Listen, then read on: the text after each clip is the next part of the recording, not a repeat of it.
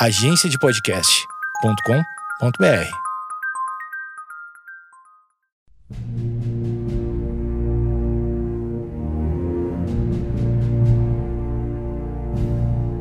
Olá pessoal, tá começando mais um Geekonomics Podcast e esse não poderia ser um episódio com um tema diferente, porque a gente vai falar de Natal. Mas é óbvio que a gente não iria falar de um Natal convencional, né? Não faz muito o nosso estilo por aqui. Então, para isso, a gente acabou convidando dois convidados muito, muito, mega, super, ultra especiais aqui para essa gravação que vai falar sobre a trégua de Natal. Se você não se lembra disso, dos seus estudos aí é, é, no segundo grau a respeito, no primeiro segundo grau a respeito, nem sei se fala mais primeiro segundo grau, tô desatualizado com isso, mas tudo bem. É, se você não lembra isso dos seus estudos da Primeira Guerra Mundial, já fica a dica para você seguir o canal dos nossos convidados aqui hoje, que é o pessoal do História Online, que é um canal espetacular no YouTube e também tem podcast. Então hoje aqui no Geekonomics Podcast, a nossa pauta é Trégua de Natal. E como convidado aqui, eu trouxe o pessoal do História Online. Então a gente tem aqui o Daniel Pereira Leite, que é historiador formado pela USP, começou sua carreira em cursinhos populares e em paralelo no setor privado, não tá fácil para ninguém, né? É sócio fundador do História Online, é, leciona há 21 anos com foco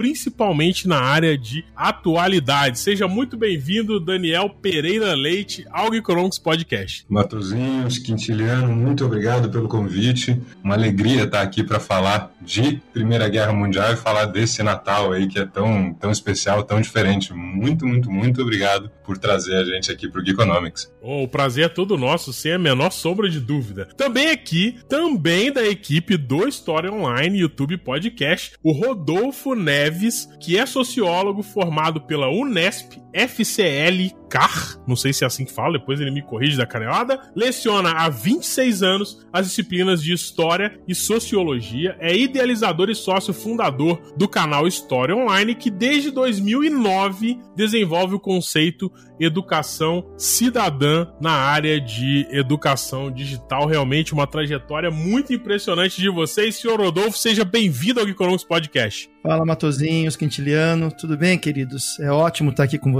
poder conversar com vocês, participar, uma honra poder bater esse papo sobre Primeira Guerra Mundial, sobre o Natal de 1914, a trégua né, de 1914, num ano tão, digamos assim, exótico, né, peculiar, nada mais, digamos, que se encaixa bem do que falar sobre um evento tão peculiar como esse também, né? Então acho que é um bom fechamento de ano participar de um podcast com vocês falando sobre isso, queridos. É verdade. Ano peculiar, tema peculiar. É isso aí, muito bom. É, aqui comigo também, mais uma vez, é, que dispensa já apresentações nesse podcast, o senhor Quintiliano Campomori. Fala aí, senhor. Grande Matozinhos, Daniel, Rodolfo, muito obrigado pelo ter aceitado o nosso convite para bater esse papo aqui dessa. E já vou deixando claro que aqui, como o Matozinhos mesmo disse, aqui é um hospício, né? E quem entra aqui já está aceitando essa situação. Então, e falar né, de um tema tão legal, uma, um assunto tão impressionante, né? Que no meio de um combate, no meio de, um,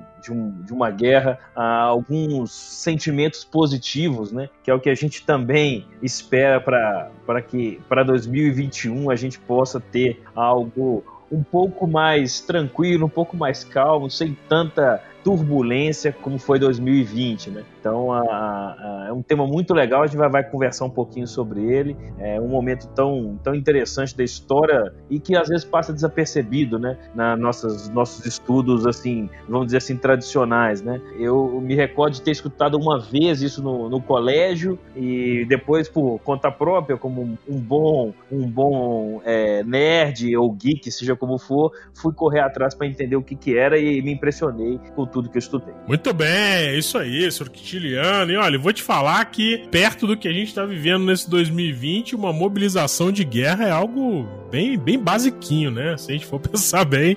Mas enfim, fica ligado, porque se você não está entendendo o tema, é importante você é, ficar e voltar depois da nossa vinheta, porque sim, a gente está falando de trégua de Natal, sim, a gente está falando de história, mas também claro, e obviamente a gente está falando de comportamento. Então, o nosso editor vai rodar a vinheta, como sempre, eu volto logo depois com Trégua de Natal aqui no Geekonomics Podcast com os convidados do História Online.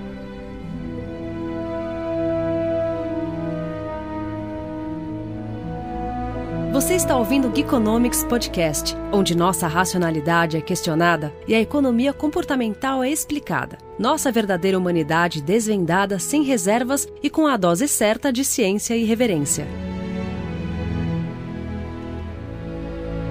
Voltamos, esse é o Economics Podcast e eu já vou perguntar logo para quem entende de história aqui, né, Quintiliano? Porque a gente tá danado, né? O que, que foi a trégua de Natal? É, é, a gente sabe que foi o contexto da Primeira Guerra Mundial, mas o que, que foi essa trégua de Natal? Que evento foi esse que mereceu é, registro e, como o Rodolfo disse, que evento peculiar, né? Recebeu registro não só por ser um fato é, histórico relevante dentro de um contexto muito relevante, foi a Primeira Guerra Mundial, mas também um evento é, extremamente peculiar e inimaginável do meu ponto de vista. Pessoal, e aí? Conta pra gente, dá um, dá um overview aí do que foi essa, esse evento aí lá em 1914, em plena Primeira Guerra Mundial. Daniel, deixa você começar. Você é historiador, querido. Eu sou sociólogo aqui. Como todo bom sociólogo, a gente usa a história como ferramenta, beleza? Então deixa você começar. Né? Não que eu vá te utilizar, não é isso que eu quis dizer ao vivo aqui. Mas você entendeu, com todo carinho. Então você começa e eu vou seguindo aí na tua, irmão. Ó, sociólogo adora explorar a mais-valia alheia, gente. É impressionante. eu tava aqui quietinho. É, já virou mais valia no podcast. Meu Deus. Chegou rápido. Chegou rápido, exatamente. Mas na verdade, porque tudo isso porque a culpa é sempre dos alemães. Né? Sim, sim, não tenha dúvida.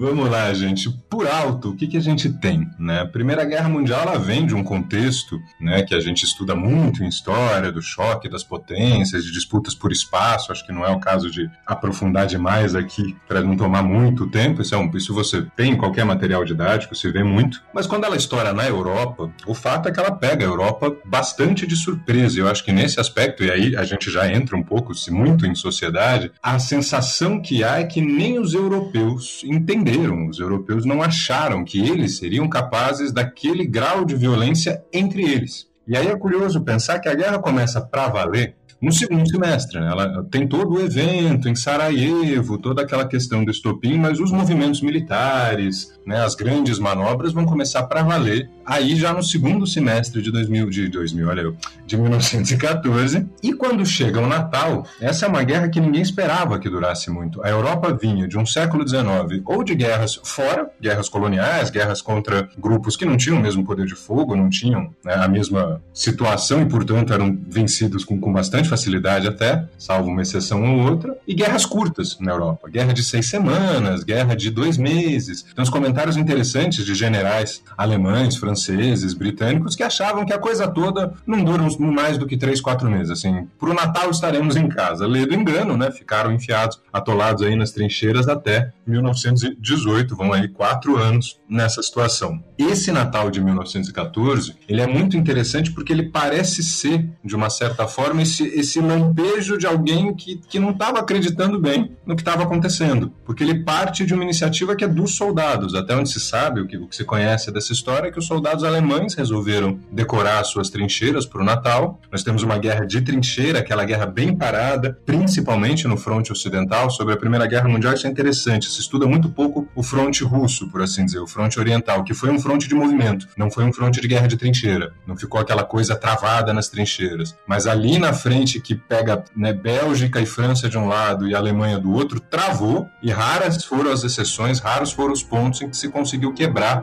de alguma forma, esse, esse bloqueio. E aí o que acontece em 1914 é que parece, até onde se sabe, que parte dos alemães essa iniciativa de decorar as trincheiras e o outro lado, né? No outro lado você tem aí tropas francesas, britânicas, começa a cantar as músicas de Natal e algum bravo, algum corajoso aí acreditou que ainda havia algum espírito nesse sentido de comunhão e começa um momento ali que é um momento de, de divisão mesmo, de passar o Natal junto no meio daquela situação, terra de ninguém, um monte de arame farpado e gente pelo caminho, os mortos dos combates dos dias anteriores, mas ainda havia, ao que tudo indica, a Primeira Guerra é interessante porque ela, ela de uma certa forma enterra esse, essa visão que a Europa tinha de si mesma, ainda tinha essa, essa questão do, do outro, pelo menos entre os soldados, parece, né? que o outro ainda era alguém como eu. Depois disso, ao longo da guerra, vai, vai mudar. Na Segunda Guerra Mundial, a gente já tem um cenário bem, bem, mais, bem diferente. Mas parece, né, e o fato, tudo, tudo aponta para isso, que houve ali um lampejo de, poxa, vamos tentar ter aqui um, né, um Natal normal, ou ver o outro ainda como alguém como eu. A Europa vinha né, da, da Belle Époque, daquela ideia de que a Europa como um todo era o auge da civilização, havia uma elite europeia que circulava muito entre os países, a Europa é pequena, né? Então parece que isso, isso filtra de uma certa forma até os soldados. O alto comando, os altos comandos não gostaram, que o seu soldado começa a perceber que o soldado do outro lado é parecido com ele, aí a coisa complica. Porque ali você tem um jogo de futebol, ali você teve divisão de comida, ali você teve momentos de, de, de congraçamento, por assim dizer, em que claro que os soldados devem ter percebido que de repente eu, operário inglês, tem muito mais a ver com aquele operário alemão que está do outro lado do que talvez até com o meu comandante. Houve, sabe-se, nesse episódio que o comando proibiu depois, porque o medo era que os soldados, de alguma forma, se entendessem mais como soldados do que necessariamente de um lado e de outro. Ia ser um perigo, né? Na, na guerra, se você não desumaniza o inimigo, complica. Tem até umas, pegando um gancho nessa tua fala agora, tem até umas, é, Daniel, umas pesquisas que é, feitas sobre comportamento de é, militares é, dão conta de que a grande maioria dos militares hesita na hora de atirar contra outra pessoa. Então tem muito estudo comportamental e, e, e quando a gente pega aspectos comportamentais dos treinamentos militares modernos, muitos deles trabalham essa psicologia de desumanizar o outro e muitas vezes de tentar ter um apelo para vencer esse tipo de barreira, porque é, existe é, é, segundo vários relatos de pesquisa que eu fiz aqui na pauta, que eu vou deixar aqui as referências no, no post desse podcast, existe sim uma hesitação, ou seja, o militar e, e, e a grande parte das pessoas que têm treinamento militar é, não praticam esse ato de atirar contra o outro de uma maneira muito suave, assim, tá? Parece que tem que ter realmente muito do treinamento militar é para tentar cobrir essa questão em termos de comportamento. E outro ponto interessante você falou no início,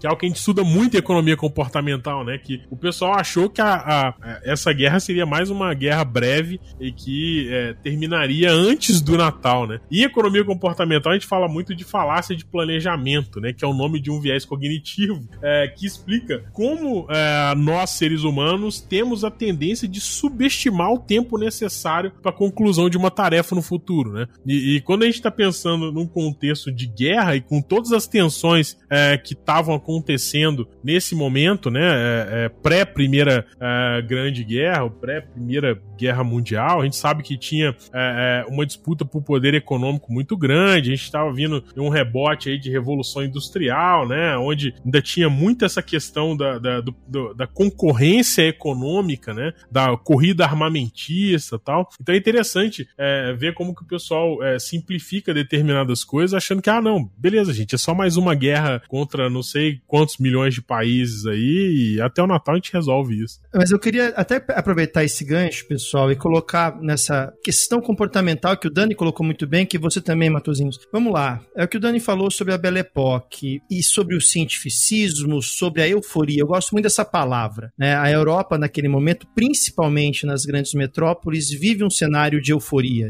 Essa crença de que a Europa era o ponto máximo do desenvolvimento da humanidade. É legal se citar que essa mesma euforia não se reproduzia fora das grandes cidades. Você tem no contexto pré-Primeira Guerra uma série de eventos mais localizados, que não são geralmente muito estudados, ou pelo menos passados aí em ensino médio e tal, que demonstravam que algumas coisas não iam muito bem dentro uh, do cenário nacional de cada país. Né? A gente sempre pensa em Londres, pensa em Paris, pensa em Berlim, pensa em Roma, mas a gente tem uh, uh, uma condição ali bem ruim para grande parte da população. Então, essa euforia por parte, muitas vezes, dos comandantes, desses que traçam os planos, anos, é, é uma euforia que não contempla a real situação de grande parte da população da Europa. E aí é, é interessante pensar nesse ponto também, essa questão da, da euforia, porque por mais que se tenha essa visão eufórica, como vocês bem colocaram, a guerra começa para ser uma guerra rápida. Por que, que tinha essa visão de guerra rápida? Como o Daniel falou, os conflitos que estavam sendo travados até então são conflitos neocoloniais. São exércitos europeus, geralmente muito bem armados, muito bem treinados, com uma superioridade técnica e numérica muito grande, contra uh, regiões que eram conquistadas como colônias. Então você tem uma superioridade técnica, bélica, militar, que faz com que os conflitos sejam relativamente rápidos transporta-se isso para a Europa. E a Primeira Guerra Mundial é a transposição dos conflitos neocoloniais para dentro do cenário europeu.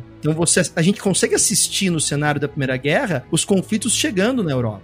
Então você tem as disputas no continente asiático, africano, de repente bate ali uma crise do Marrocos que já tem Inglaterra, França e Alemanha, França e Alemanha diretamente se envolvendo, mas está no Marrocos, tá? Né? A uma braçada ali do Estreito de Gibraltar para chegar na Espanha. E logo depois você tem a crise grega e aí a guerra já está na Europa. Então, a, a, aquela essa euforia também é um pouco de contágio dessa visão. Todas as guerras nesse contexto foram decididas mais ou menos rapidamente. Essa aqui também será. E é um pouco por causa dessa euforia que o pessoal vai para a guerra achando que ia chegar no Natal de 14 e acabar. E aí eu penso nos soldados. Então você vai para a guerra com o discurso de que a guerra acaba até o Natal, essa euforia. Não é isso que acontece. Na Batalha do Marne, em 13 de setembro de 14, o avanço alemão ali na região da Bélgica é contido pelo, pelo plano 17 dos franceses. E aí começa uma guerra de posição, uma guerra de flanco, né, uma guerra que disputa palma a palma, é onde vai se desenvolver a questão das trincheiras e também né, do que nós chamamos de terra de ninguém, né, que é o espaço entre as fronteiras. E aí eu fico pensando no soldado que está na trincheira, que veio com a promessa que a guerra ia ser rápida e chega no Natal e começa a ouvir da trincheira alemã canções de Natal, que mesmo em outra língua remetem a uma memória afetiva muito grande, e são soldados jovens, muitos deles são cidadezinhas pequenas, são camponeses que têm uma ligação afetiva muito grande com a família. Então cria-se naquele momento é, esse cenário muito peculiar, como eu falei brincando no começo da live. Você tem um grupo de soldados que foi para a guerra com a promessa que seria uma guerra rápida rápida, que vai lutar contra um inimigo, um monstro, chega lá na guerra, vê que as coisas não são bem assim, vê que o cara que tá do outro lado da trincheira tem a mesma idade dele, tá cantando canções que se a letra é diferente, mas a melodia é a mesma, a angústia de querer acabar logo essa guerra. Então talvez tudo isso também tenha sido um fermento muito importante para comportamentalmente contribuir para que as tropas inglesas e alemãs confraternizassem nesse episódio. Né? Que imagino também o que se passa na cabeça dos comandantes falando, cara, não, não é para acontecer isso. E tá acontecendo. Mas não era uma inocência ou talvez uma, talvez uma, uh, sei lá, acreditar demais que a, a, a facilidade encontrada né, na, na, na, colonização afroasiática é, iria se repetir na Europa com um outro, um outro país, um, outra, um outro país que tinha um poderio militar tão grande ou muito próximo do que, do que, do que o outro tinha, né? Então, assim, a guerra parou porque as, as, as forças se, se, se equivaliam, mais ou menos, né? Então, será que não foi um, um, um otimismo exagerado de, ah, vamos começar aqui no meio do ano e, e aí é, em dezembro tá todo mundo lá com o Papai Noel? Mas aí também tem uma questão que é a política de alianças, né? Você não está lutando sozinho, né? Você é uma França lutando junto com a Inglaterra. E na sequência você tem uma Rússia, por mais que não apresentasse um desenvolvimento bélico tão pujante quanto quanto a Alemanha, é uma Rússia que obriga a Alemanha a dividir tropas, que era o grande medo da Alemanha, né? Se você pega o plano Schlieffen, que é o plano de ataque que vai ser utilizado no começo lá do general Moitke, é para atacar rápido a França pela Bélgica, conquista logo a França em três, quatro semanas, faz uma volta, posiciona-se ali é, em Paris, contorna, volta para a Alemanha e ataca a Rússia, contando que a Rússia levaria três a quatro semanas para se organizar para atacar, e também não é isso que acontece. Então é muito interessante isso que o Matosinho falou lá atrás. É, os caras planejaram uma guerra que simplesmente não foi do jeito que eles planejaram. Né? Um, um, o plano de guerra durou,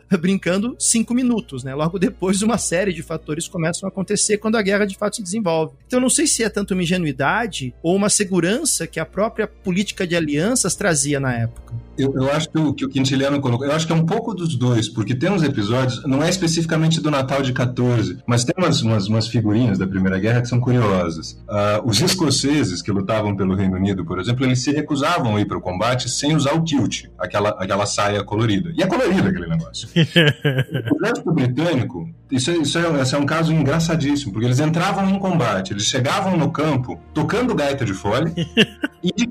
Tiveram que desenvolver um sobre-kilt pardo, caque, para não aparecer. A França, até 1916, os alemães brincavam que os franceses eram o melhor alvo do, do, do campo de combate, porque até 16, final de 15 começo de 16, os uniformes ainda eram vermelhos e azuis. Nossa. Tinha, a ideia da camuflagem ainda não era. Você pega a história do Barão Vermelho, da esquadrilha do Barão Vermelho, do circo voador, é um pouco isso. Ainda, ainda tinha também, tem tudo que a gente está colocando aqui, e eu acho que tem essa questão de uma certa ingenuidade também. Ainda de uma guerra meio simbólica, uma coisa meio. Né, os uniformes dos regimentos, muito carregados. Você imagina entrar em combate com uma, tocando uma gaita de folha, os caras levavam um bode, aqueles cabrito montanhês. Cabrito montanhês, né? É, um cabritão tem foto disso. Um, puta, um cabrito enorme né? E se recusavam a entrar em combate se não fosse de kilt e sem alguém tocando gaita de juntos. Falei, meu Deus, gente. Vira um alvo maravilhoso, né? Essa verdadeira terra de ninguém é essa, né? O cara aí de kilt tocando gaita. Ah, e com aqueles penachos, né? Eu fico pensando, eu fico pensando, na verdade, se não seria o. o é, acho que foi o Rodolfo que falou que é, sobre. Qual foi a palavra que ele usou? Foi. Euforia? Euforia o Rodolfo falou de euforia. Eu não sei se. Eu concordo que realmente foi uma euforia, mas era uma euforia que tinha tons de arrogância, né? Porque, é, vamos combinar, como você falou bem, é, a gente tinha que até então as guerras eram, eram mais centradas na, na questão colonial. Obviamente, o poderio e a capacidade de reação da colônia era nada, não era algo a se considerar, vamos dizer assim, como oposição aos grandes exércitos da época, principalmente é, a Inglaterra aí, falando do caso inglês principalmente, que, que foi berço da Revolução Industrial, com certeza tinha um avanço, vamos dizer assim, de engenharia, né? Não vou nem falar tecnológico, vou falar um avanço de engenharia é, é, muito à frente. Então eu não sei se realmente tinha essa, um pouco dessa, muito dessa questão também de, é, é de arrogância. E sobre é, a questão de é, dos soldados alemães cantando no front can, canções de Natal, eu fiquei pensando, quando eu tava fazendo a pauta,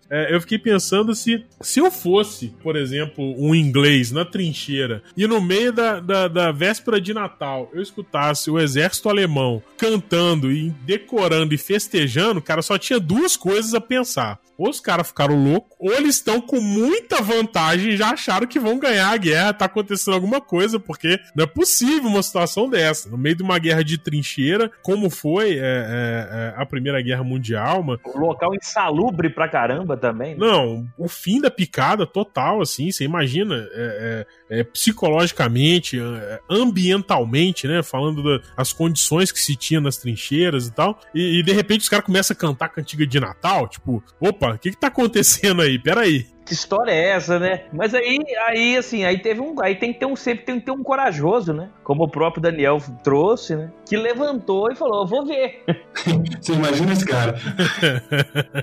eu vou lá ver. Vou lá ver de que que tá acontecendo do outro lado, né? E aí os outros levantam, aí é aquela coisa, né? É, eu começo a se enxergar como iguais, né? É, muda todo o comportamento aí, puxando pro lado do comportamental dos soldados, e aí tem até aquela frase, né? O, Daniel Rodolfo, se eu estiver falando alguma besteira, vocês me, me, me corrijam, por favor. É, It's live and let live, que é aquele vive e deixe viver, porque o, o outro é muito parecido comigo, ele não é tão diferente assim. Por que, que eu tô atirando naquele cara se no fim das contas quem decidiu que eu vou estar aqui não sou eu porque eu odeio outro cara, e sim porque na questão é, do, dos comandos militares, na diplomacia não funcionou e mandaram eu vir para cá, né? E, é, mas aí entra uma questão, pegando carona nisso, que tem muito a ver com a, a análise que o Matozinhos fez sobre a euforia. Essa euforia ela é era derivada de um sentimento extremamente nacionalista. É, é, é, um contexto de forte sentimento nacionalista. Então, o outro que está lá, em última instância, ele é um ser inferior, biologicamente inferior. E é isso que vocês colocaram. A hora que você chega na fronteira, ali no front de batalha, na trincheira, e verifica isso, esse nacionalismo sofre um grande abalo. E aí, só para fazer uma provocação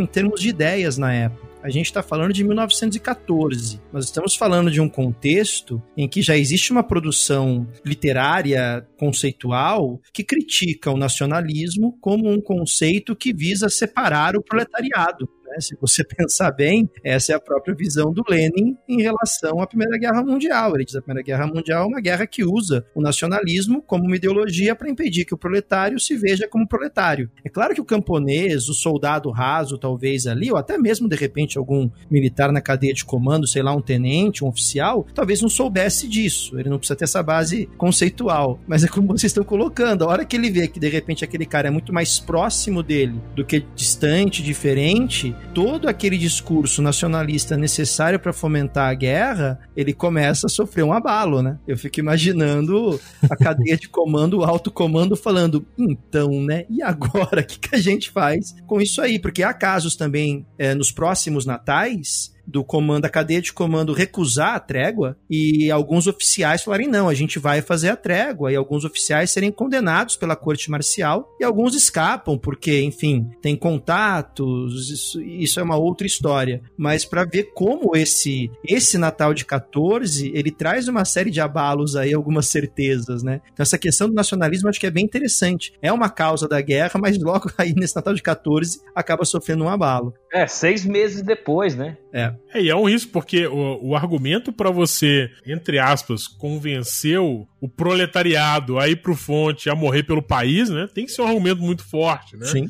Tem que haver uma ameaça à identidade nacional, uma ameaça às crenças e, e, a tudo mais que justifique a pessoa aceitar uma imposição que vem do governo, do exército, convocando essa turma a morrer pela pátria em, em num lugar desconhecido, sem saber o que está acontecendo, muitas vezes. É muito esse, esse discurso, é, vamos dizer assim, imperialista, né? Quando ele é enfraquecido, a guerra perde sentido, porque imagina que no front você tá assim, ó, mas peraí. Então ali quer dizer que esses caras é, que estão cantando e enfeitando pro Natal é, são os caras que estão ameaçando tudo que a gente que a gente tem. Peraí, vamos, deixa eu ver um pouco melhor como tá isso aqui, né? Eles são a barbárie, né? É isso que é a barbárie, pô. Os caras estão cantando Jingle Bells aqui, caramba, né?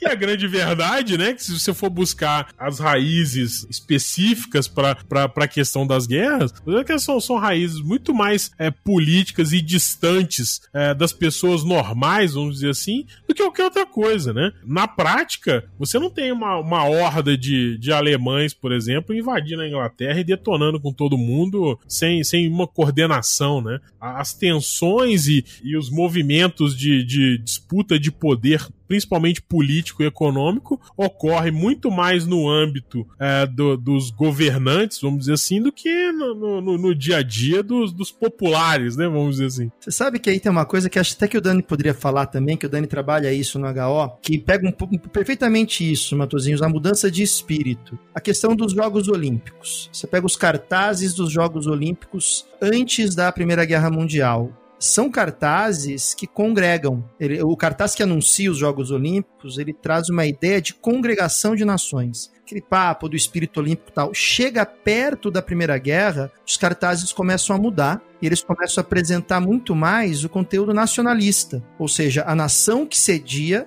acima, melhor, superior do que as demais nações que vão competir. Passa um pouco por aí Dani, lembra quando você falou sobre isso no curso que a gente deu de 100 anos de Primeira Guerra? Sim, não, é visível. Os cartazes até, até a época da guerra, eles trazem, é muito simbólico pela questão das bandeiras. Se você pegar os cartazes das Olimpíadas ali entre, né, entre a primeira Olimpíada moderna até a Primeira Guerra, no geral eles trazem as bandeiras de todos os países depois da Primeira Guerra, eu acho que tem uma Olimpíada logo depois que ainda tenta fazer isso, talvez uma, alguma ainda ressaca, porque tem toda uma crítica, né? O pós-Primeira Guerra traz uma crítica em todos os campos, a arte vem com uma crítica pesada, quebra com os padrões, tem toda uma questão de criticar o que levou à guerra, mas aí fica muito nítido a partir desse ponto que aí, aí viram os símbolos nacionais, desaparecem, as bandeiras dos outros países simplesmente desaparecem e isso virou uma tradição que vem até hoje, você não tem mais nenhuma, nenhuma simbologia olímpica dos anos 20 no máximo para frente que tenha as bandeiras congregadas. É sempre a do país que recebe, a do país né, hóspede, vamos dizer assim, do país que vai ciceronear, melhor dizendo, né, que vai hospedar a Olimpíada. Não tem mais as bandeiras dos hóspedes, é sempre do anfitrião. E é muito interessante. E, e também com um apelo, no caso, por exemplo, da, da Olimpíada de Berlim de 36, você vê isso claramente, porque ali já é o contexto de ascensão do nazismo, mas também na França, também nos Estados Unidos. É muito legal. A iconografia desses cartazes é sensacional. A Copa de 38, né, que é um jogador pisando sobre a bola, né, e a bola simboliza o mundo. Então quem vencer a Copa conquista o mundo. Então, Caraca. 38 e é, é um jogador da cintura para cima pisando na bola como se fosse conquistando o mundo. Em 38, um ano antes da Segunda Guerra. E essa questão de 36, eu sei que não é o tema do Natal, mas é que é uma mudança comportamental. Por isso, talvez, não sei se vocês concordam, pessoal, esse Natal de 14, essa trégua de Natal, ela, eu não sei se ela é uma ingenuidade ou se ela é uma resistência, entendeu? Verdade. É, porque daqui a pouco você vai ter o gás mostarda, você vai ter aquelas bombas, todo aquele prostituição, cloro tal, tudo isso. Então muda muito. Mas ali em 14 ainda, talvez ainda tivesse esse, esse espírito. Por que eu tô falando isso? Só para completar esse parênteses, né? 36 as Olimpíadas vão para Berlim, mas era para ser em Barcelona. Só que em Barcelona ganha um governo de esquerda que derruba a monarquia, e aí o Comitê Olímpico Internacional acha melhor não passar para um país que está sendo governado por um partido de esquerda e dá para a Alemanha, para os Jogos de Berlim. E Barcelona organiza os Jogos Populares, que o cartaz traz um branco, um asiático e um negro segurando a bandeira da Catalunha, falando: olha, se a Alemanha tem no cartaz um ariano, aqui as Olimpíadas não tem racismo. 36. A Olimpíada não aconteceu porque a Guerra Civil começa semanas antes dos Jogos Olímpicos de. Era para termos duas Olimpíadas acontecendo no verão de 36. Então você percebe que é, é, é, uma onda de sentimentos, né, para falar um pouco da questão comportamental, então para mim é isso. Em 14 vem aquele momento que, cara, peraí, nós, nós somos civilização, somos Europa Europa, aquele espírito positivista do progresso, somos civilizados. E depois disso é ladeira abaixo, né? É, o ponto que eu acho interessante, né, mas assim, e que faz todo sentido, assim, claro que é, é, a gente só vai ter, só vai ser coibido, né, após é, acontecer. Obviamente, né, ninguém saberia, ninguém imaginaria que os soldados alemães cantariam Jingle Bell na, no meio de uma trincheira insalubre, né? E aí teria um congraçamento com jogo de futebol, troca de presentes, ali uma bebida alcoólica para lá, uma cerveja para cá, um uísque para lá e tal. Mas se for pensar bem, fim do ano, dezembro, inverno europeu, norte continental da Europa, ao ar livre, no meio de trincheiras amontoadas de gente, explosão dá tudo contra é lado. É, congraçar um pouquinho no Natal é, é um mínimo de humanidade, né, cara? É um mínimo de fraternidade entre os povos, né? Mas eu acho que isso é um pouco de dissonância cognitiva, cara, que Também, rola, porque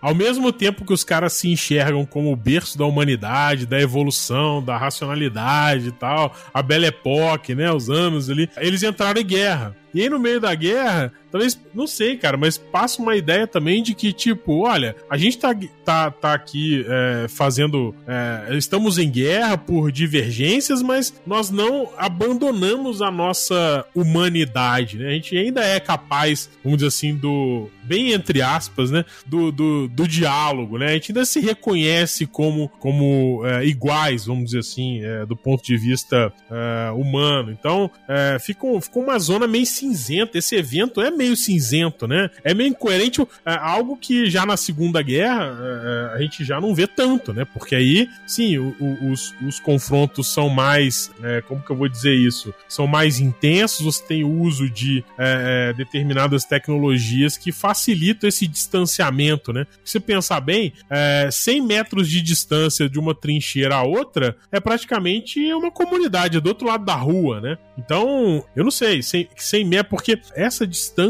das, das trincheiras é muito pequena. Então, é porque às vezes quando você fala assim, ah, os caras estavam cantando música de Natal tal, você imagina uma guerra moderna, né? Que o cara tá a 3 km de distância um do outro, com binóculo, com satélite. Não, não, cara. 100 metros. É tipo assim, você dá uma corridinha de dois minutos e chegou lá, né? É, um campo de futebol, né? De distância, mais ou menos. É, praticamente. É, dá dá, dá para ver do outro lado claramente, dá para ouvir claramente o que vem do outro lado, é muito perto. É, dá para se reconhecer, né? Dá para entender, assim, eu não sei se, se também nesse, nesse evento em específico aí da trégua de Natal, eu não sei se chegou uma hora que as pessoas que estavam na, naquele contexto, né? Porque é, uma das coisas que em economia comportamental a gente discute bastante é que comportamento depende de contexto. Todo comportamento depende de contexto. Ele não é um, é o comportamento não é uma ação isolada, né? Ele não acontece do nada. Ele depende de um contexto. Num conflito de guerra, né? É o contexto mais extremo de todos. Não existe um contexto que possa ser mais extremo do que uma guerra. E a gente sabe, se discutiu muito isso agora com a pandemia do Covid, é, que muitas vezes contextos muito extremos levam à fadiga né? Fadiga da situação, fadiga comportamental, fadiga co cognitiva. Uh, eu não sei se talvez possa ter sido esse tipo de fadiga possa ter acontecido nesse momento. Que o que eu penso é que deu um bode, tipo assim, ó, tô aqui na trincheira, tá ruim tô longe demais, de né? casa, né? não tem banheiro, tô com fome, tô ferrado, achei que ia ficar aqui pouco tempo, já passou tempo demais, o Natal tá chegando, aí de repente os caras do outro lado começam a fazer é, é, cantar música de Natal, cara para no bode e fala assim: não, peraí, porra, chega dessa merda, dois dias. Aí eu levanto o maluco e falo assim: que, ô, gente, pensa o cara num boteco, né? Ô, alemão, vamos dar uma segurada nisso aí, vamos dar uma relaxada aí, vamos Cara, que é verdade. Vamos bater um futebol aqui, né? Não, cara, porque num contexto extremo, você imagina a pressão psicológica que os caras tinham, tal, a insegurança, a incerteza, né? De estar tá ali numa trincheira sem saber o que vai acontecer. É... Um frio europeu, né? Que é, é muito ao ar livre, né? No frio europeu, em, porra, é uma situação extremamente grave. Chega uma hora que os caras, assim, eu acho que o comum acordo para que esse evento acontecesse é, é um comum acordo que culminou dessa situação de fadiga, realmente. Que o cara falou assim: olha, peraí, se a gente tem a oportunidade de por alguns minutos, é, é, ou por alguns. um dia. Quanto tempo durou falar isso? Eu nem sei. É, esse aí eu, eu, eu comi bola, dei canelada aqui na minha pesquisa. É, foi na noite, né? Se eu não tô enganado, e mais o dia 25. E mais o dia 25, é. É dura isso, no dia 26 eles já estavam atirando. mas tem, tem um, uma das tréguas, é, porque na verdade existe essa trégua, mas acontecem diversas outras ao mesmo tempo. Sim, é, tem a grande, a famosa, e tem outros focos, né? Isso, e tem uma que dura até 1 de janeiro, eles passam o Réveillon juntos também. E essa assustou muito, essa assustou, porque os caras ficam uma semana confraternizando. Cara, é, é, é aquela do sítio, né? Aluga o sítio, vai depois do Natal. Não, mas é o seguinte: sítio que você alugou pro Réveillon e de repente chegaram 15 caras que você nunca viu na vida, invadiu o teu sítio e falaram: ah, tudo bem, fica aí, vamos beber. É a história de Woodstock, era pra ser um festivalzinho pequeno, virou o que virou, entendeu? Mas isso. Aí, gente, ó, uma dica, né, pra quem tá ouvindo, devem conhecer: tem um documentário sensacional dirigido e produzido pelo Peter Jackson, que é o diretor do Senhor dos Anéis, que é o They Shall Not Grow Old, né? Eles não envelhecerão. Que ele pegou cenas da Primeira Guerra Mundial, dobrou o número de frames para ficar na velocidade normal, não acelerada como eram gravados antigamente, colorizou para o computador e o documentário inteiro são é narrado por áudios de veteranos da Primeira Guerra. Então não tem nenhum áudio que não seja isso. E vai mostrando a mudança de perspectiva que eles tinham do começo da guerra para o meio para o final. Mostra essa mudança comportamental. E sobre essa questão também que vocês falaram da, da cabeça, da psicologia, Dani, tem a questão da, das trocas trocas de correspondência, né, do, do, do, do Freud, né, que você sempre com Einstein, né, a questão do shell shock, né, do que é o estresse pós-traumático, que é muito legal também para mostrar essa toda essa tensão da guerra, né? É, essa, essa, essa troca de cartas é muito interessante. O Einstein escreve para o Freud, isso já é nos anos 20 e 30, depois da guerra, antes da Segunda Guerra, e ele pergunta para o Freud, né, por que, o porquê da guerra. E aí tem uma troca, e são cartas, você imagina, né, numa época em que carta era um gênero literário, né, ainda mais essas duas cabeças, a troca de correspondência entre os dois é sensacional, no sentido de tentar entender,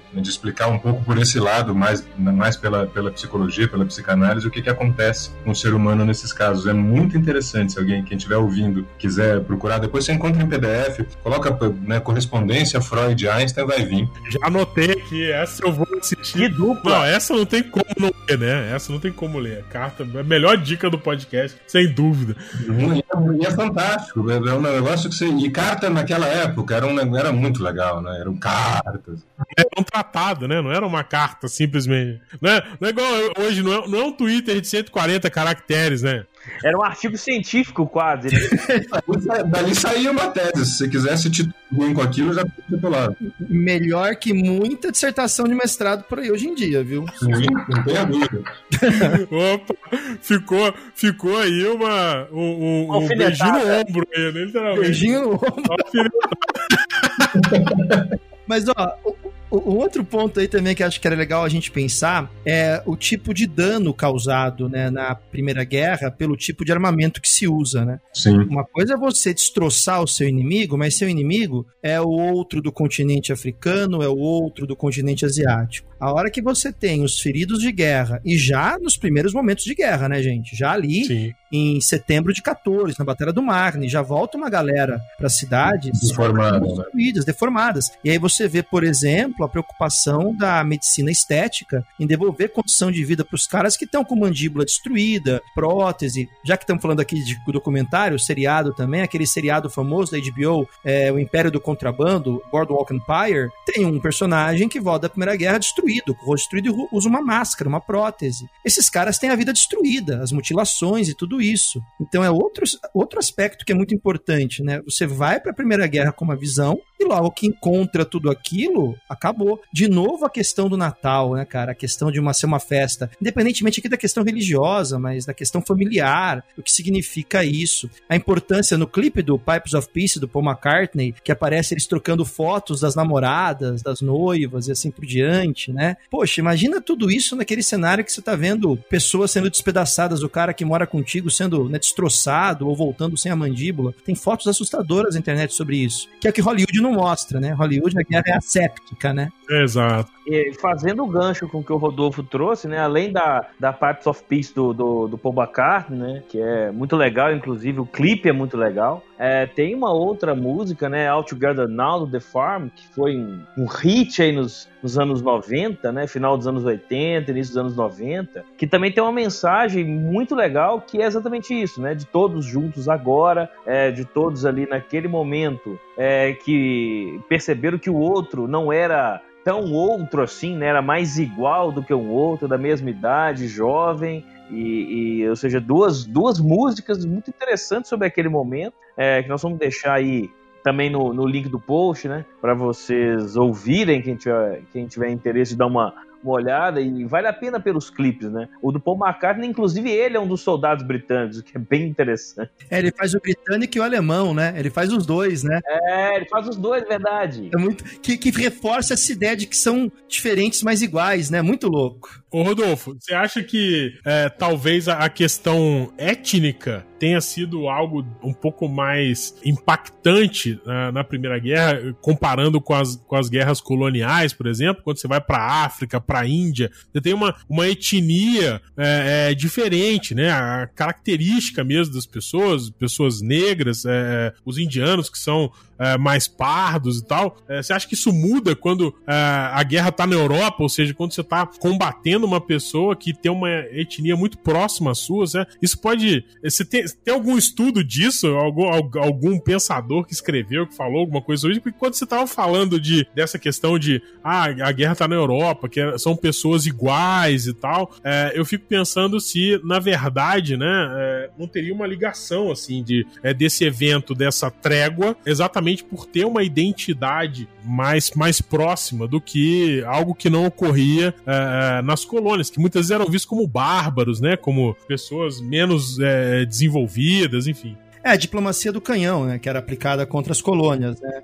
Nós vamos mostrar para vocês o que é melhor. Ah, não queremos esse melhor. Vocês não sabem o que é melhor para vocês, toma na porrada, né?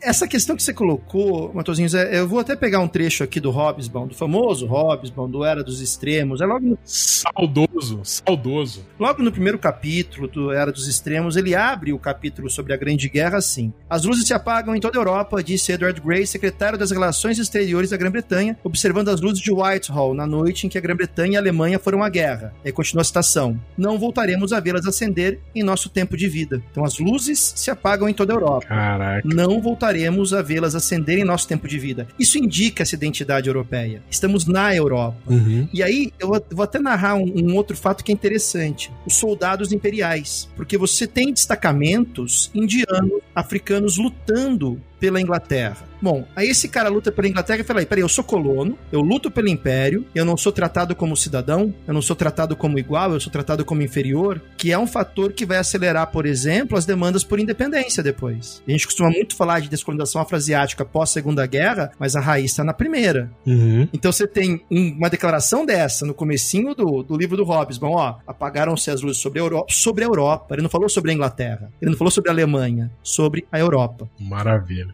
E aí os soldados do Império falando, cara, tô lutando por vocês e sou inferior, como é que fica isso? Então acho que o que você colocou é perfeito e, e, e, e dialoga com esses dois temas. Analogicamente, tem a ver com a dissolução rápida da FEB, ainda na Itália, no final da quando o Brasil encerra a sua campanha na Segunda Guerra Mundial, né? Que era um país com um ditador lutando contra ditaduras. Então, vamos dissolver isso aqui aqui mesmo, para que quando voltar não ter essa pressão ou acabar com a ditadura também, né? Já pensou, né? Eu vou dar outra canelada aqui que eu acho que vai, vai virar tema para um próximo, é, pra um próximo podcast, porque. Pera aí, mas nós já- nós já estávamos combinando gravar mais cinco. Ah, tá ótimo.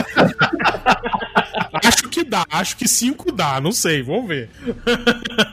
Não, porque não dá, não dá pra gente não pensar no contexto geopolítico atual no- uh, na Inglaterra saindo da União Europeia com o Brexit agora recentemente, sem acordo, né? Num movimento que também não deixa de ser uma, uma nova ferida aberta para essa questão de, da identidade europeia, né? Não tem muito disso e tem. e, a- Tanto que a reação da, da, da União Europeia à saída britânica é muito nesse sentido, né? no- do- da mágoa.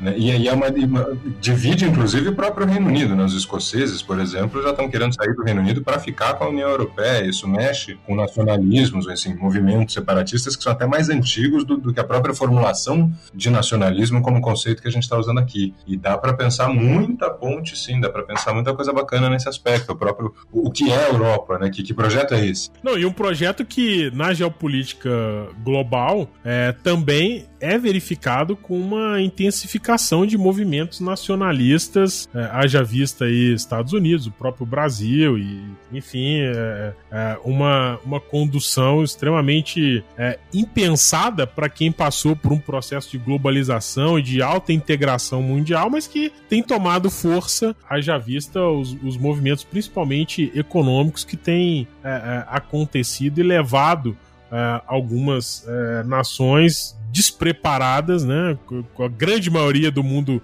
é, é, ocidental principalmente, é, despreparadas de suas estruturas de governo calcadas no liberalismo, de entender o momento que a gente está passando e aí, ao invés de tentar resolver a situação do ponto de vista, vamos dizer assim, de, de política, estão intensificando discursos é, é, nacionalistas, é, fechando é, é, fronteira, dificultando importação, uma coisa que um remédio que a gente já sabe onde vai dar, né? É, vai ser um remédio que vai dar uma sobrevida, mas que num segundo momento room É mais amargo, né? tá mais muito longe da, da, da solução. Mas enfim, é, tem um tema que a gente não falou ainda, eu vou puxar aqui, talvez até uma vinheta do senhor editor, porque a gente não falou do futebol, né? Só faltou pizza. Pizza não teve, mas teve futebol aí nesse. Não teve pizza porque era Alemanha e Inglaterra. Ah, verdade. Teve cerveja, e chucrute, joelho de porco, talvez. É, porque são, são culinárias que não são assim das mais criativas, né?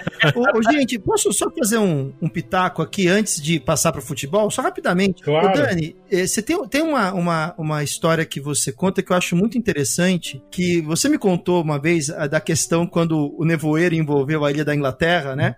Sim. que essa notícia é ótima. E depois também você me contou. Eu lembro no Espaço HO ainda, no curso de 100 anos da Primeira Guerra, você contando de um amigo seu inglês, quando ele voltou, quando ele serviu, que é um diálogo interessante que ele tem sobre esse papel do exército na formação desses países que têm um passado imperial, né? Tem, tem umas coisas aí que são muito curiosas. Se a gente for de, de, discutir identidade, aí é bem inglesa, não é tanto do, do, do, Reino Unido, é mais a inglesa. Tem uma notícia que é, é uma, é uma. virou piada depois, mas a notícia é que o Canal da Mancha estava. Né, o nevoeiro cobriu o Canal da Mancha, mas a notícia era dada assim: nevoeiro cobre o Canal da Mancha. O continente está isolado.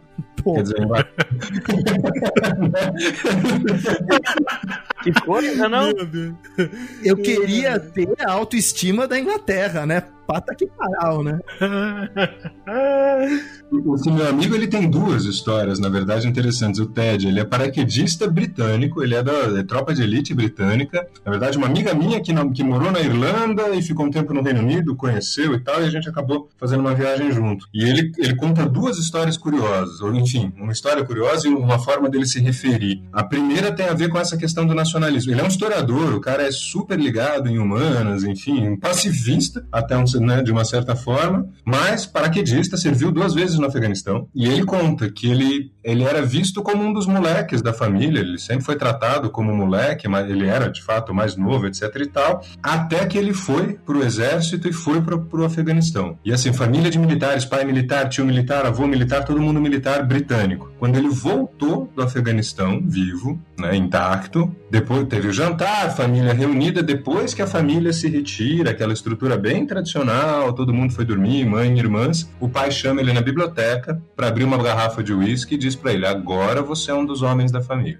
Caraca. Assim, depois ele deu baixa do exército e foi seguir carreira, mas quer dizer, enquanto ele não foi para a guerra e não voltou herói de guerra, de uma certa forma, nessa, nessa visão, ele não era um dos homens da família. Já homem adulto, formado, mas não. Se você não passou por isso, né, você não é um dos homens da família. É uma coisa bem formal, zona, assim, né? Agora vem aqui eu e você, os homens, né? Estruturona, bem patriarcal, bem militar. Vamos ali na biblioteca que agora a gente vai tomar um uísque. Papo de homem para homem, com todas as aspas aí devidas.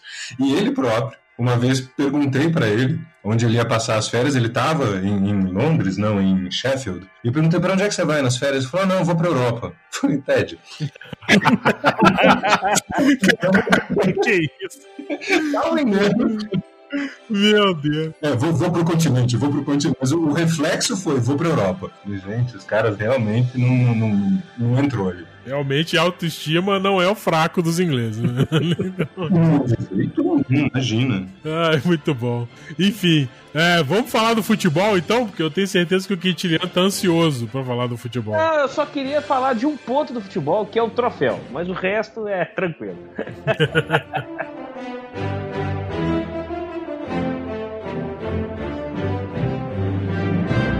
Geekonomics Podcast Ciências comportamentais aplicadas que ajudam você a tomar melhores decisões.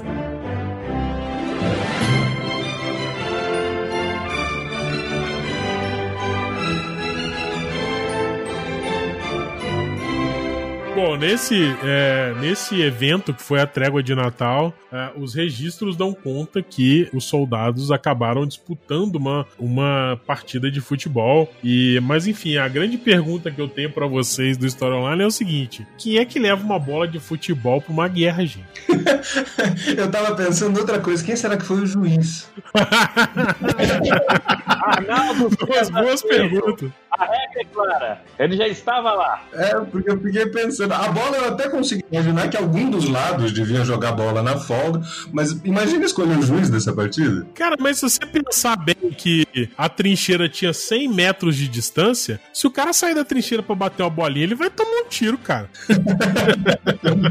e é engraçado porque no começo da guerra existiam acordos, né? No começo da guerra de trincheiras, depois que a guerra de movimento é frustrada, existiam alguns acordos entre as trincheiras, né? Então, quando as tropas estavam se exercitando fora das trincheiras ou realizando algum tipo de trabalho, lavando roupa tal, existia um acordo de não atirar. Que, claro, Hum. isso logo depois cai por terra, entendeu? Não dura muito tempo, não. Mas remete um pouco a isso. Então, talvez essa questão é- é- é da bola, quem que leva uma bola, né? Mas é que os caras estão com o modelo de guerra antigo ainda na cabeça. É, é, uma, é, outra, é outra visão. Eles não foram lá pra uma guerra sangrenta como foi, só lá pra ganhar só rapidinho e resolver ir embora, né? É, e aí você carrega, tira a cola, uma bola. É, aquela história, meia, dire- meia dúzia de tiro, espantamos todo mundo, voltamos pra casa e resolvemos a parada, né? Tem, tem relatos de combate aéreo em que, tudo bem que né, a aviação ainda se via como a cavalaria, de uma certa forma, né, mas o- a nobreza. Mas tem relato de, de mais de um de combate aéreo em que, quando um piloto percebeu que o outro estava com a arma travada, porque a verdade é que os aviões da Primeira Guerra, principalmente do começo, aquilo era uma pipa com motor, né? Um ano Melhor definição de avião, é essa daí, ó. Pipa com Melhor motor. defesa de leão. Dava muito problema. E tem relato de piloto que percebeu que o inimigo tava com a metralhadora travada e até o cara destravar, ele não entra no combate porque ele falou: não, não vou, não- não- isso não se faz. Ou em igualdade de condições não não serve, né? É, também não até o final da guerra, mas tinha. tem- é é uma guerra de transição nesse aspecto. Voltando para a questão do comportamento, ela é muito interessante. Ela, ela começa como uma guerra antiga. Exatamente. E vai se transformando ao longo do tempo. né? Uma ética do combate envolvendo ah, ah, as ações militares, né? Né? Mas é interessante a gente fazer um paralelo, é, porque é, essa questão de, de, vamos dizer assim, de ética e de conduta e de cavalheirismo, não sei se dá para colocar nesses termos, mas é, isso também veio se perdendo é, enquanto sociedade, né? A gente tem uma série de eventos que foram decompondo cada vez mais, desgastando cada vez mais esse tipo de relação. É, eu gosto de, de pensar numa analogia da- das artes marciais, por exemplo. A- é, você pega o, o judô, que era um negócio de técnica, né? Aí depois você pega o boxe, que é um- algo mais violento, e aí você chega no UFC, né? Então, assim, cara, é, um, é uma mudança de, de, de paradigma absurdo, né? Porque é, realmente é, você percebe uma preocupação com a integridade do ser humano em algumas artes marciais, por exemplo, como o judô, um pouco menos no boxe, agora no UFC, zero, né? Então, a guerra é um pouco isso também, né? Porque você, se você olhar as guerras antigas e vir evoluindo até os, os dias a- atuais, né? Pelo menos vamos até os conflitos mais recentes, a gente vê que muito disso acabou se perdendo, né? E, e aí eu acho que a gente pode colocar um outro elemento também. A Primeira Guerra Mundial ela abre uma, uma entre aspas, porteira para algo muito complexo e complicado, e a gente poderia conversar horas também sobre a questão comportamental relativa a isso, que é o comportamento totalitário. Então, você pega um autor como Max Horkheimer, quando ele escreve, tudo bem que está em 47, que ele publica, mas a ideia do texto está bem antes, né? Do eclipse da razão, mesmo sendo pré, pós-segunda guerra mundial, a análise que ele faz da razão instrumental, de uma razão que deixa de ser um fim e passa a ser um meio para alcançar objetivos mais eficientes, a guerra se torna instrumental. Ela te, há um objetivo, a guerra é um meio. Você pega guerras anteriores, a guerra é uma arte. Agora a guerra é um meio. Ela é um meio para alcançar um fim. Então muda completamente a relação com os valores da guerra. Então quando você pega um, um Clausewitz do da guerra e lê o Clausewitz, é algo que está completamente superado quando a gente pensa na Grande Guerra. A guerra deixa de ser um fim em si mesmo e passa a ser um meio. E aí a gente perde toda essa dimensão. Pelo menos essa é uma leitura que eu faço. E isso vai ter um impacto muito grande nas décadas de 20 e 30, e quando chega na Segunda Guerra, isso está completamente escancarado. É, e tem uma questão de, é, de identidade e de normas morais, né, que também ah, acabam representando muito mais é, crenças internas, é, ou seja, de grupos, de determinados grupos. Por exemplo, na Europa, na guerra na Europa, você pode analisar que eles compartilhavam uma identidade e compartilhar essa identidade do ponto de vista não apenas étnico, mas também do ponto de vista de normas sociais e morais da organização da sociedade europeia, né? É, o que fica um pouco diferente quando a gente expande isso para guerras é, globais aí e, e ainda é, quando a gente quando a gente está falando de movimentos aí mais é, locais, vamos dizer assim, mais regionais, ou seja, onde você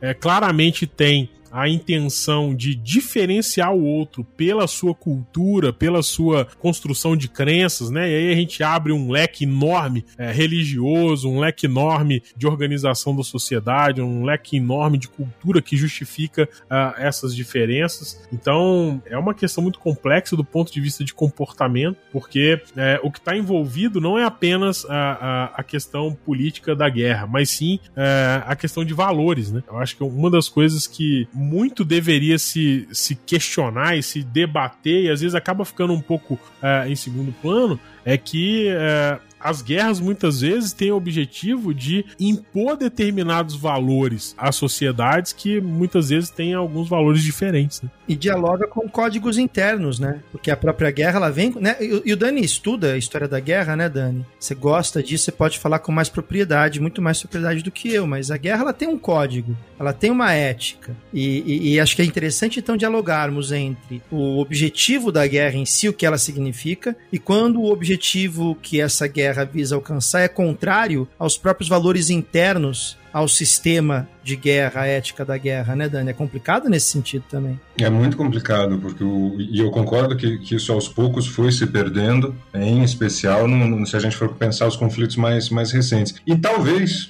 voltando para o Natal de 1914, seja essa de fato uma das chaves, porque a gente ali está dentro de um conjunto que, apesar de ser nacional, né, são países diferentes, ainda tinha uma identidade comum europeia que norteava de alguma forma tudo aquilo. Eu duvido que uma guerra, não é nem uma questão de duvidar gente não tem nenhum relato de uma guerra né, fora da, da, da, Europa, ou fora desse caso de 1914, você tem um tipo de congraçamento. Claro que não seria Natal, porque você está dentro do, do, universo cristão, mas você não tem uma, uma convivência, um vamos ali ver o outro, quando você não tem alguma identidade. Então, tem a questão das identidades internas da Europa, que de alguma forma ainda são a Europa, e isso vai também se perdendo conforme esse processo, que eu acho que vocês colocaram já muito bem, vai, vai se modificando. A ética da guerra mudou muito. Se a gente estuda as guerras mais antigas, tem, tem uma guerra que é muito pouco estudada, que não tem nada a ver com a Primeira Guerra Mundial, que é a Guerra da Sucessão do Trono Espanhol, mas que tem uns generais brilhantes nessa guerra. E tem uma passagem que é sensacional. É o John Churchill, que é o antepassado do Churchill, não me lembro agora em, em que nível de tataravuzice ele está,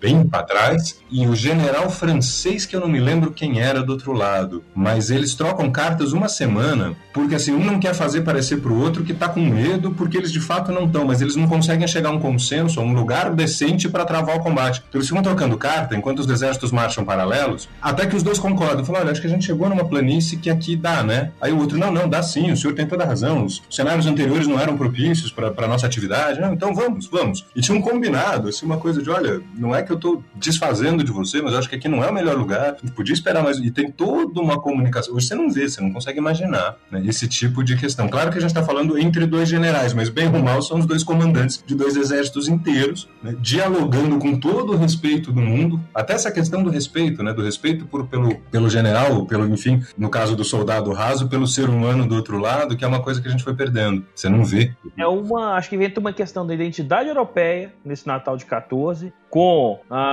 enxergar o outro como mais do que um, um adversário, como um igual, na mesma idade, com os mesmos objetivos, com uma vida até um pouco parecida. É, no momento do ano que as, eles gostariam de estar com as suas famílias, com as pessoas uhum. que gostam, e aí estão ali no meio de uma trincheira insalubre, num frio de né, talvez negativo do norte da, do, da, do, da continental da Europa. Então, assim, é mais que natural, né? Aí, até para esquentar um pouquinho, eles correm atrás de uma bola e valendo uma cerveja alemã, né? O que, o que eu faria a mesma coisa. Valendo uma cerveja alemã, eu jogaria no meio do, do meio da terra de ninguém, fácil. Fica a dúvida, fica a dúvida. Imagina a qualidade do campo, só, né? Fica a dúvida. Não, a qualidade do campo pouco importa. O que importa é se, se valendo uma cerveja alemã. tá valendo. Eu vou aproveitar isso para puxar o tema é, dos rituais simbólicos, porque essa trégua de Natal ela trouxe alguns rituais simbólicos, né? É, não só o futebol, como o Quintiliano já disse, mas tem relatos também de, é, de missa, de enterro. Gente, o que, que, vocês, que, que vocês contam disso? Esses, é, é, esses rituais simbólicos dizem muito, né? É, nesse momento, a pessoa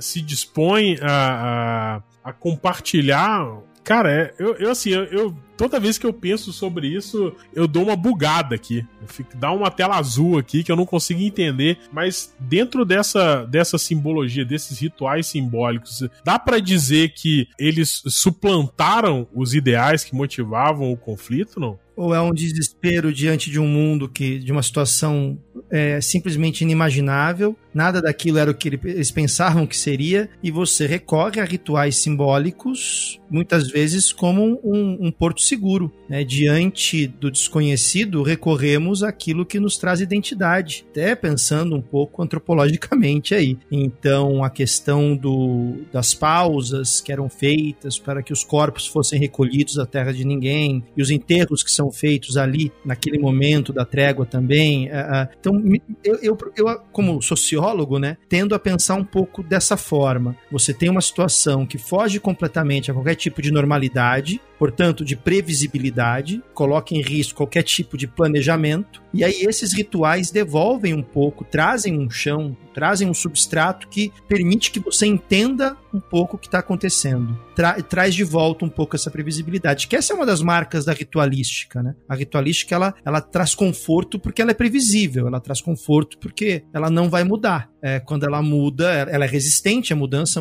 muito por conta disso. Então, passo para mim passa um pouco por aí. É um momento de desespero em que você vê nos ritos, ritos que são compartilhados nesse caso com o inimigo, uma previsibilidade, uma forma de você sair daquele cenário caótico em que nada aparentemente faz sentido. É, eu acho que a questão do, da cultura comum é importante, né? Porque são todos países cristãos e, e, em alguns casos aí especificamente protestantes, mas são existe uma, um, como o Rodolfo colocou, um substrato cristão que, que é o chão comum, né? Bom, além de estarmos aqui nessa situação estamos mais ou menos, ainda que fossem católicos e protestantes, porque aí você vai ter de tudo um pouco, mas há um, há um muito em comum em termos culturais, em termos do que se apegar, e se você está num momento de congraçamento, você vai procurar também o, não só o seguro, mas o que é comum aos dois lados. É, o, o Kahneman e o Tversky, que são dois dois papas aí da economia comportamental, tem uma passagem que eles falam sobre, é, sobre risco, né? Em que eles afirmam que a forma como as escolhas são enquadradas afetam a vontade de assumir ou evitar riscos especificamente na direção das perdas. Então, esse pode ter sido uh, nesse momento onde uh, os soldados uh, decidem ali conjuntamente, né, e não só com o seu próprio grupo de aliados, mas também com, com os adversários, né, pode ter sido o enquadramento de que, olha, a gente já já está numa situação degradante, estressante, imprevisível, onde a gente Exato. certamente vai morrer, né, ou seja, a grande chance da gente não sair. Então, será que não é hora da gente fazer uma, uma pausa, assim, a gente evitar um pouco, enquadrar diferente essa situação, assumir uma nova realidade para aliviar um pouco essa situação que a gente está passando, né? A gente sabe que da, da economia a gente é, tem que. A gente é sempre tá sempre querendo antecipar prazer e postergar dor, né? Nesse momento, é, e tudo na vida, né? A gente tá sempre querendo antecipar prazeres e postergar dor. Pode ter sido uma forma também deles é, imaginarem que é, esses atos também poderiam acelerar um possível término da, a, da guerra na medida em que já havia uma previsão de que seria no Natal, é, já havia todo um desejo que fosse no Natal, né? Porque o, quem tá lá na trincheira ainda mais, né? deseja que seja o mais rápido possível. Então, talvez essa, essa a forma como eles enquadraram a situação do Natal pode também ter sido determinante para eles é, é, é, assumirem, vamos dizer assim, essa conduta de não de não guerrear na data e sim de, de fazer alguma coisa diferente. O Daniel, tá vendo que é falar com o economista, cara? Postergar a dor, antecipar o prazer. O cara tá falando de crédito, bicho. Você tá ligado, né? Isso é investimento, bolsa de valores, é isso. É isso aí, mano. é, cuidado com o economista, cuidado. É, é pra aposentadoria, ô Rodolfo. é exatamente por isso. A pessoa quer o prazer agora e não quer ter o prazer depois, quando ficar idoso. É sempre assim, gente. A gente tá sempre querendo empurrar problema e antecipar festejo e benefício, né? Isso é, é a vida, é a vida. É aquela história, é a vida. É a vida. Tá, tá certo, não tá? Quantas vezes, quantas vezes você não deixou de estudar para assistir sessão da tarde na minha época? Antecipando o prazer, postergando a dor de fazer a prova, né? É, a dor de ter que parar para estudar, né? Quantas vezes você não colocou eno na boca para simular um ataque, uma convulsão para não fazer a prova? É.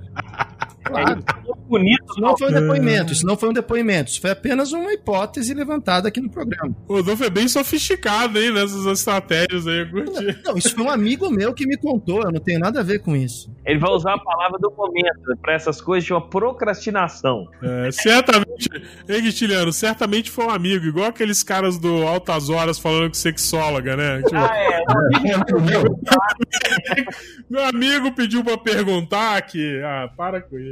Enfim, muito bom. Ô, gente, só para uma coisinha para encaminhar também, né, para as conclusões, eu acho que é muito significativo no campo comportamental também o fato de até hoje a Europa se referir à Primeira Guerra Mundial como a Grande A Guerra. Grande Guerra.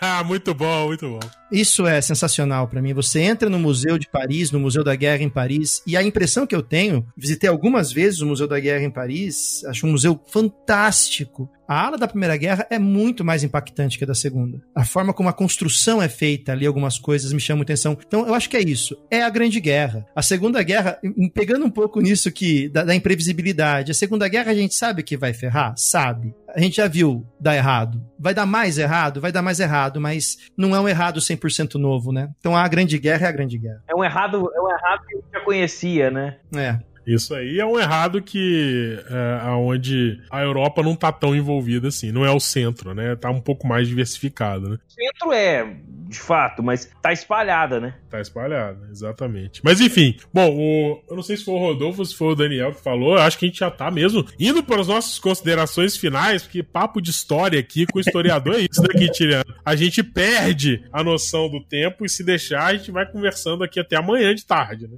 Exatamente. E naquele nosso podcast ao vivo, é, eles já estão convidados. Ah, verdade. Aquele com plateia pós-pandemia, Com plateia, verdade isso. Daniel, não sou só eu que faço o convite ao vivo, tá vendo, Daniel? Eu já tô acostumado, já. Eu, já, eu tô- eu já, eu já venho chamando. Você fica me criticando no História Online que eu não aviso as coisas, tá vendo aí? Ó, isso é uma escola, isso é uma tendência, eu tô lançando tendência. é, fazer escola, né? Agora, já vou avisando que a, a gravação teremos economistas presentes, então cu- muito cuidado.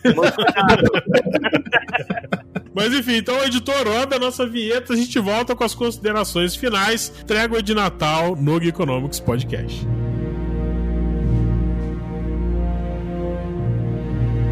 Você está ouvindo o Geekonomics Podcast Economia Comportamental para Usar.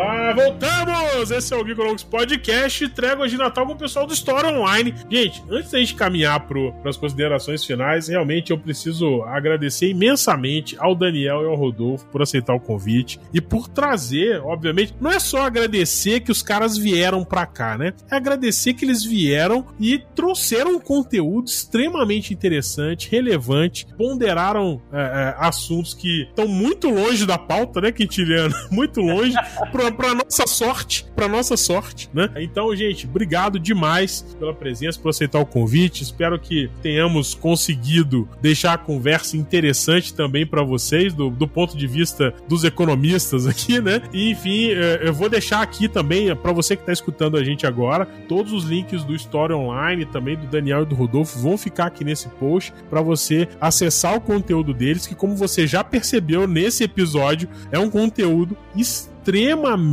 bem feito e profundo a respeito dos acontecimentos da história. Então é isso, gente. Eu vou passar primeiro, obviamente, para os convidados, né? Então, Daniel, suas considerações finais e, de novo, muito obrigado por estar aqui com a gente nesse papo. Imagina, Matosinho Quintiliano, foi uma delícia. O papo passou aqui uma hora e vinte e a gente nem nota, dando risada, batendo papo. Fico muito, muito feliz com o convite. Aproveitei demais também. É muito gostoso conversar entre as áreas, né, trocar figurinha de uma área para outra é sempre um aprendizado enorme. Eu só tenho a agradecer, desejar aí todo sucesso para o Geekonomics também. No que precisar do História Online, dá um toque na gente que a gente vem. A gente adora um bate-papo desse tipo. Um abração, um abraço para o público de vocês também, para quem está ouvindo, e muito obrigado pelo convite, foi um prazer. Maravilha, aí, Quintiliano. Eu adoro quando o convidado assume compromisso online também, assim. Exatamente. Precisar da gente chamar que a gente vem, ele não sabe aonde ele foi amarrar o bode. Ele não tá entendendo o problema que ele tá criando, rapaz. Não, deixa aí, não, não assusta não, não antecipa a dor não. Postergador, vamos antecipar o prazer aí. Muito prazer, por favor, vocês acabaram de me ensinar isso. muito bom, muito bom, Daniel. Uh, vamos lá também, Rodolfo, você também, muito obrigado, Rodolfo, por ter aceitado o convite e suas considerações finais. E o Jabá. E o Jabá. Não se esqueça do Jabá. Queridos, agradecer demais a generosidade de vocês, é, foi incrível. O convite, quando veio, me deixou muito feliz, né? Na hora já conversei com o Daniel. E é importante citar também que não somos só nós dois, né? Somos eu, o, o Daniel e também a Ariela Nascimento que está com a gente aqui desde o início do História Online. Ela produz um conteúdo de design, ela é designer, né? Então ela produz vídeos também sobre isso e é quem cuida de toda a parte estética né? É, nossa, assim, a Ariela é, é a espinha dorsal aqui do História Online para manter isso aqui de pé. Então eu queria aproveitar aqui para deixar também o nosso nossa saudação, um beijo calorosíssimo para Ari. Obrigado, Ari. E gente, é uma honra e um prazer falar sobre isso. Primeiro porque eu acho que é, é, o legal é isso, é a gente somar visões, né? Então, poxa, sociologia, história, economia, falar sobre economia comportamental, e é isso que é o gostoso. A gente tem um tema, a gente começa com um tema e vai embora, a gente começa a tra trazer conexões, traçar paralelos, convergências, divergências. Isso amplia o panorama e é por isso que a conversa vai longe, né? Então foi uma delícia e, e, e poxa, também me coloco à disposição de vocês. Peço pro pessoal aí, o seu público, conhecer o nosso conteúdo lá no YouTube, é só digitar História Online, também nos agregadores de podcast, tem lá o podcast do HO. Já convido vocês para participar tanto de podcasts como também de uma live no nosso canal. Então vocês estão já convidados para fazer uma live com a gente sobre economia comportamental, explicar para a galera do HO o que, que é economia comportamental. Isso é muito legal, cara. É, é fundamental. Adoro o Kahneman, né? O Think Fast, Think Slow. Ele é fantástico. Então, dá pra gente conversar bastante. Então, é, tendo o convite aqui, a reciprocidade ao vivo também. E da minha parte, cara, tô felizaço, um sorriso na boca. Abrirei agora, em homenagem a essa live, uma cerveja alemã, Quintiliano. Vou abrir então uma cerveja alemã. boa, boa, boa, boa, boa, Pra brindar esse momento, querido. Estou felicíssimo. Muito obrigado pela generosidade de vocês. Ah, a gente que agradece eu continuo aqui com a máxima que a culpa é sempre da Alemanha, né? Mas enfim.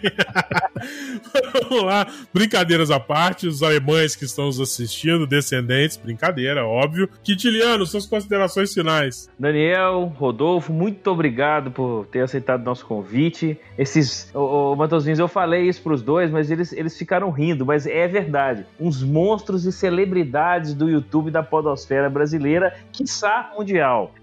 Assina embaixo. Assina embaixo. O Pissar Mundial foi o melhor.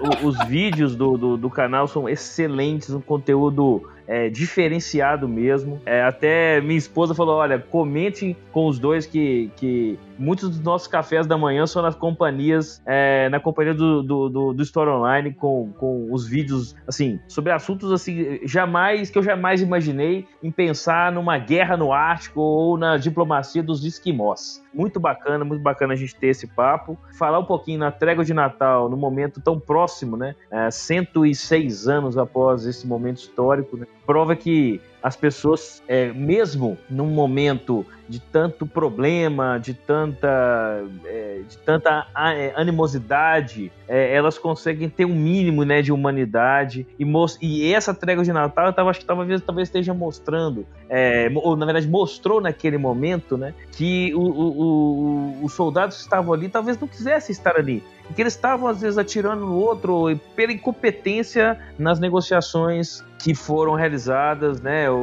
que, que, fracassaram, na verdade, por parte dos governantes, por parte dos altos comandos militares, que não conseguiram, é, de fato, resolver aquilo de uma forma pacífica e diplomática. Quando vai para quando vai para o combate, é realmente quem decide o combate são uns e quem realmente está em combate são outros que talvez não, querer, não, não queriam estar ali. Muito bem, boa, bonitas palavras filosóficas do senhor Quintiliano aqui, é verdade. Ah, muito bem, então a gente vai chegando ao final desse Geekonomics Podcast. Lembrando que todos os links do Story Online você vai encontrar aqui no post. Então não deixa de pesquisar, a gente não puxa saco, a gente só fala aqui fatos. Então é fato que o conteúdo é muito bom e que você é, vai acessar um conteúdo de excelente qualidade. É, e, e Quintiliano, e ainda convidar a gente para uma live. Esses caras estão tão, querendo mesmo tocar o terror no canal. Né? É, eles não sabem o problema que eles estão criando, rapaz. Economista em live, meu amigo, olha, eu vou te dizer, hein?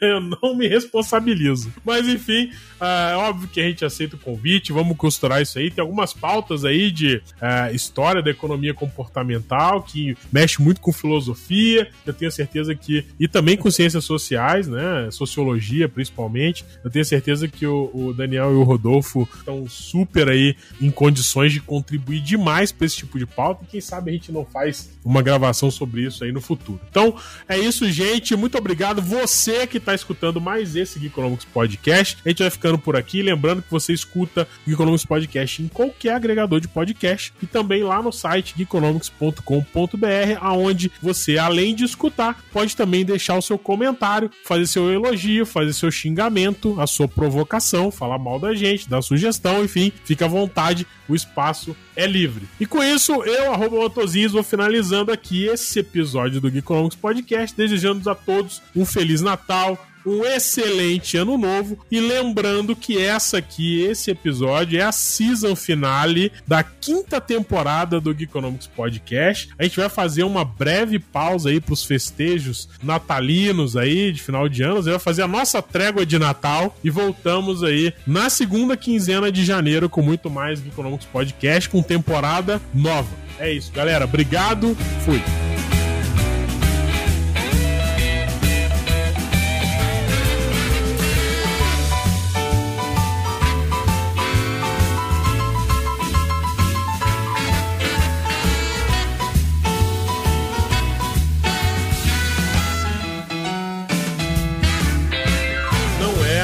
É gravação se, se a minha filha não invadir e dar um outro. que delícia. É a maior troll do planeta. Perdão. Agora, filha, agora senta lá que o papai está gravando. Eu vou voltar, editor. Desculpa. Não, editor, ah. não tire isso do programa. No final, Alexandre, no final tá bom? Ah, Acho que tem que ficar demais. no podcast, porque é um tema tão pesado. Essa quebrada foi, ó, comportamental, poxa vida, foi sensacional. Olha foi só. É no final, igual aquela do, do, do caminhão do lixo. É isso aí, pois é. Enfim, vamos lá. Ela já invadiu live de vídeo, pra vocês terem ideia. É muito bom. Isso, é sensacional. Mas então.